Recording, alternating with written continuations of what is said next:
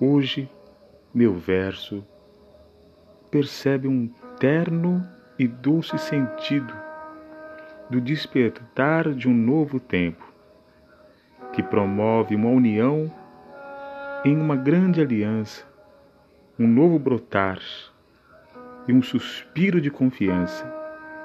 E tão formoso sentimento surge bem aqui na estação Guilhermina Esperança. Podcast. Eu sou Arthur Martins Filho.